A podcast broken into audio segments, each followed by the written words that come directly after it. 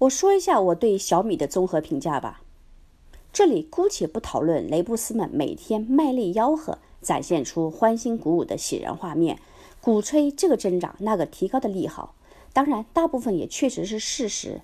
然而，在这喜后面却隐藏着巨大的忧和风险。在我看来，第一是它的产品局限性、廉价。尽管小米在其年报中一旦一再声称提高了 ASP 平均销售价格，强化了高端手机的市场地位，但年报数据显示，小米卖的仍然是相当低廉的便宜货。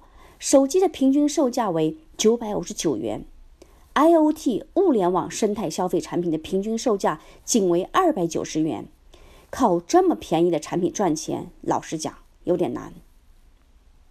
第二，生态圈。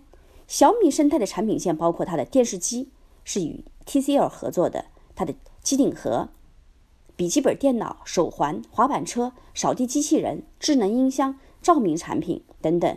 如此繁多且复杂的产品线，给运营造成的后果就是供应链管理的难度非常大，增加了供应风险。第三，我们看一下它的海外市场拓展。目前小米海外市场的收入占比为百分之四四十，上行走在国际化之路当中。由于面向的是低收入国家，如印度、印尼，小米很有可能会面临回款坏账的风险以及政策风险。第四个就是它的可持续性发展。由于小米的整体利润率太低，会影响其可持续性发展。公司赚不到钱，必然不可能给员工和供应商太多福祉，并持续对研发进行投入，当然股东除外。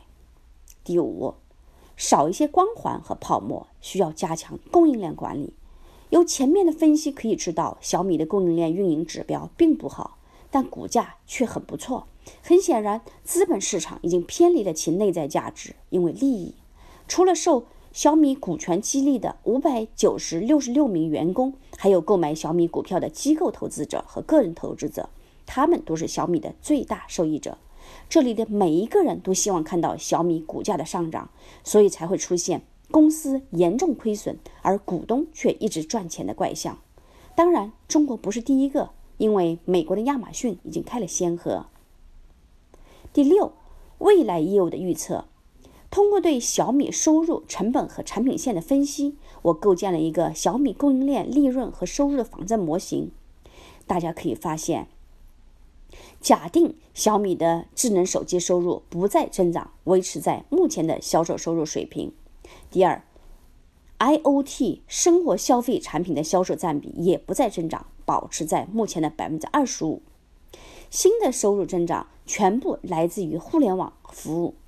小米才有可能达到像苹果那样百分之三十七的毛利润，从目前的百分之十三提升到那里，营收收入必须要达到五千六百九十亿港币，是目前营收的百分之三百二十五，才算得上是一张漂亮的成绩单。